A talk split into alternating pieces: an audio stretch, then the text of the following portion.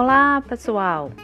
Estão ansiosos para o nosso quinto e último episódio?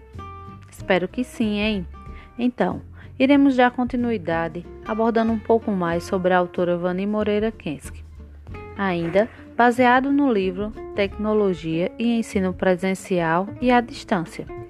Deste modo, iremos abordar aqui um pouco sobre as mudanças que foram necessárias nas instituições de ensino e no próprio trabalho de docente, diante das novas tecnologias.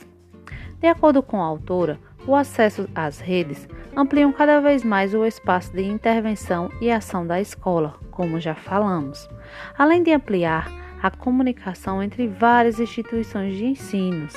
A autora ela destaca que deve ser de grande valia que haja uma infraestrutura adequada, capaz de suprir com as necessidades presentes no ambiente escolar. Essa infraestrutura estaria ligada com as tecnologias. Porém, percebemos uma forte crítica por parte da autora em seus textos ao analisar que, na prática, muitas das escolas, as quais possuem equipamentos tecnológicos de boa qualidade, continuam com os processos de ensino tradicionais. Simplesmente continuaram com esses processos de ensino tradicionais aplicados às tecnologias, ou seja, não se alterou tanta coisa assim na prática em sala de aula. Sendo assim, a autora Elaine destaca que não basta apenas ter equipamentos avançados nas salas de aulas, nem tampouco nas escolas é necessário que tenha um ensino de qualidade no âmbito tecnológico.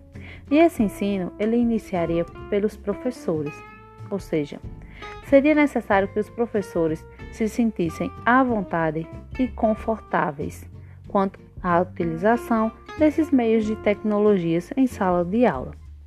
Kensky, ela destaca que muitas vezes, por falta de treinamentos suficientes, os professores e alunos, infelizmente, não conseguem desenvolver um trabalho de qualidade.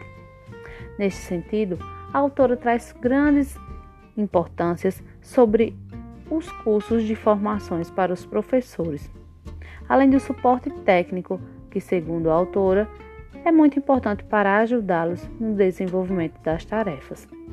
Kensky aborda ainda que esses cursos eles não devem ser passados para os professores de forma superficial, pois o processo de aprendizagem é lento e gradual. E aí, pessoal?